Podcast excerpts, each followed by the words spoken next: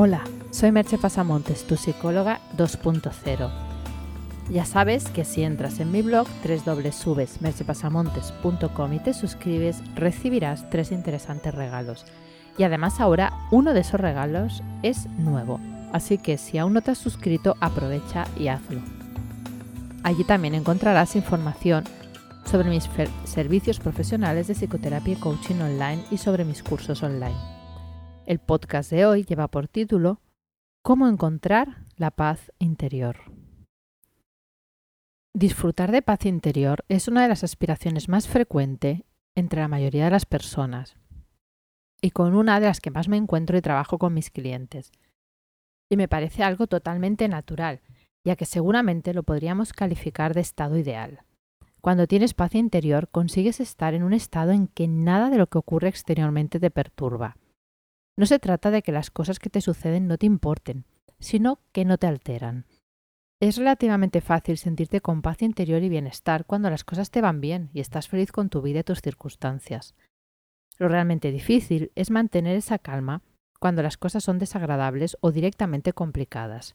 Ahí es donde demuestras si eres capaz de acceder a ese estado de sosiego, de paz interior, o si por el contrario te vas a dejar llevar por la corriente externa, de malestar y desasosiego.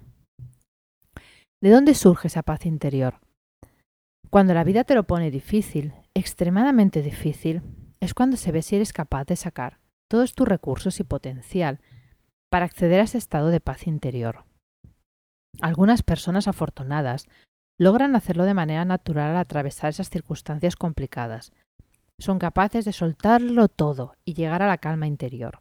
Pero la mayoría hemos de pasar años trabajando en ello, para que llegadas las circunstancias podamos conectar con ese lugar en nuestro interior, en el que todo está en calma a pesar de la tormenta.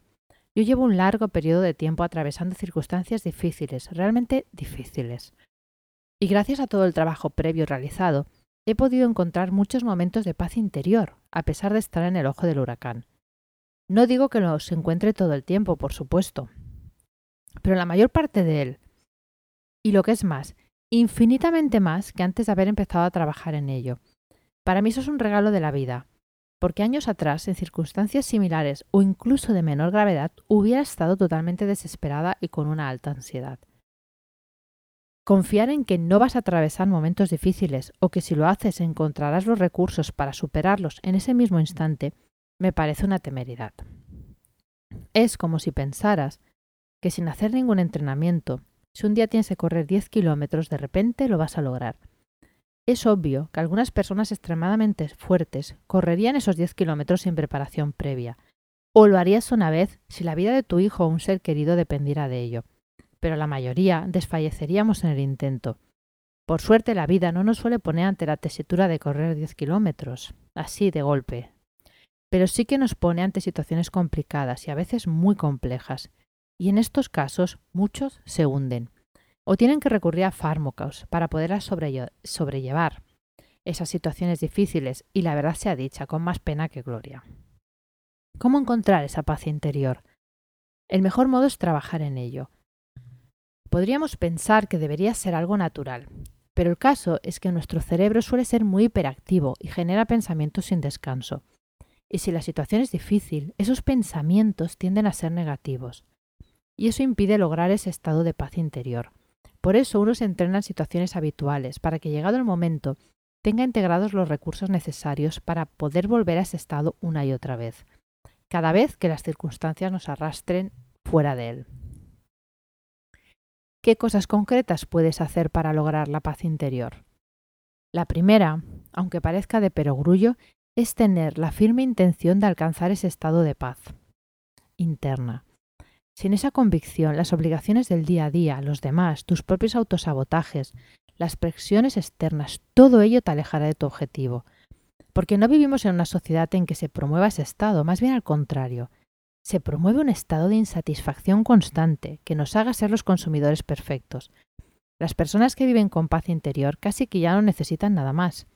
Eso no quiere decir que carezcan de ambición, sino que sus deseos no las arrastran constantemente. Pueden conectar con lo que de verdad desean e ir a por ello desde la más absoluta calma. ¿Cómo hacer este trabajo? Lo expliqué en mi curso Dueño de tus emociones, capitán de tu destino. saber lo que quieres y conseguirlo desde la calma y la serenidad. Un regalo que deberías hacerte si de verdad quieres trabajar en ti mismo y en tu futuro. Otra cosa que puedes hacer es terapia. Sí, puedes decir que barro para casa, que solo digo lo que yo hago, pero es cierto. Pero es que esa ha sido mi experiencia, tanto en mí misma como en mi práctica profesional. Y llevo muchos años, bueno, en fin, lo digo así con la boca pequeña, pero como más de 20, casi 25 años de práctica, o sea, he visto muchas personas ya. No puedes tener paz interior si no te has liberado de todo aquello que ya no necesitas, si no has soltado iras y rencores, si no te has puesto en paz con tu pasado, con tus limitaciones, con tus errores, con tus frustraciones. Si llevas una mochila a tu espalda cargada de pesadas piedras, no puedes estar en paz. La terapia es el lugar ideal para soltar esa mochila y también para empezar a conocerte y saber lo que de verdad deseas, lo que hace resonar a tu alma. Otro modo es cultivar el mindfulness o la meditación. Yo siempre sugiero el mindfulness porque es mucho más sencillo para empezar que la meditación. Lo puedes hacer con grabaciones guiadas y eso facilita saber qué hacer con tus pensamientos mientras permaneces ahí sentado con los ojos cerrados, sin sentirte como un tonto que no sabe qué hacer con su cabeza. Con el tiempo puedes soltar esos soportes, ayudas y hacerlo sin grabaciones si quieres. Pero tampoco pasa nada si lo haces siempre con grabaciones. Lo importante es perseverar. Al final el efecto lo vas a conseguir igual y lo importante de nuevo, repito, es que lo hagas. ¿Cuándo y cuánto? Lo ideal es que practiques todos los días unos 20 minutos. Los puedes hacer seguidos o en dos veces, pero cada día. Hay que establecer un hábito. Permitir a tu cerebro ir a ese lugar de paz un ratito cada día. Otra manera es practicar yoga. Obviamente esta recomendación no es obligatoria, pero te aseguro que ayuda mucho. Yo después de años de haber pasado por diferentes terapias y trabajos personales y haber practicado unos años mindfulness, el yoga me ha llegado como la guinda del pastel. Estoy practicando kundalini yoga, que creo que es especialmente adecuado, porque aúna en una sola disciplina movimiento y ejercicio físico, meditación, canto de mantras y cultivo de la devoción. La devoción puede ser hacia uno mismo, hacia el propio proceso personal de autodescubrimiento y hacia lo sagrado que hay en ti. No tienes por qué creer en nada exterior. Pero eso conecta con estructuras profundas de tu, cerebro que necesitan ser estimuladas y necesitan creer. Por eso el punto siguiente es tener un sentido de la vida, que tu vida tenga sentido.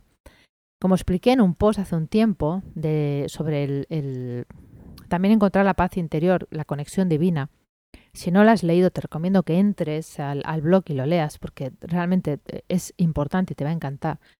Tu cerebro necesita creer. Estamos así cableados, venimos así de serie, eh, no hay nada que discutir, venimos así. Y sin un adecuado cuidado de esa parte nos sentimos vacíos. Podríamos discutir durante horas en qué creer, pero lo que no podemos discutir es que eso ayuda en ese camino hacia la paz interior. Y está demostrado por la ciencia. Y si dudas, relee el post que te he comentado y el libro que en él te recomiendo, un libro buenísimo, de, de Francisco J. Rubia. Yo que soy muy escéptica, he encontrado en el kundalini un modo de alimentar esa parte de mi cerebro, aunque haya otra más racional que dude. Tendré que convivir con ello, con una parte dudosa y una parte crédula. Pero de momento me ayuda a conectar con mucha más facilidad con los estados de paz interior. Y ante eso no hay discusión posible. Y un último punto, podría haber otros muchos, pero no quiero hacer aquí una lista de tres horas, es abrir el corazón. Un corazón cerrado no puede tener paz interior. Lo he dejado para el final porque quizás es una de las partes más difíciles. Implica abrirse a la vulnerabilidad y hablar solo con palabras que salgan del corazón. Dejar caer barreras y defensas y mostrarte tal cual eres ante el mundo. Cultivar la compasión y la autocompasión. Y sí, te pueden herir. Pero desde la cerrazón no alcanzarás la paz interior, porque esa paz surge de, un corazón amplio y liberado. Ya ves que el trabajo no es fácil, pero lo importante es que pueda hacerse, puedes hacerlo. Y mucho mejor si cuentas con un guía o maestro que te advierta cuando te estás alejando del camino, porque la recompensa es un estado que no tiene precio, un estado que no puede comprarse ni con dinero, ni nadie puede lograr por ti, un estado escurridizo que a veces asoma para luego ocultarse, y que a pesar de todo es el objetivo más importante que debes tener, pues sin eso todo lo demás se sustenta sobre la nada, la duda, la eterna incertidumbre. Te dejo con una sola pregunta.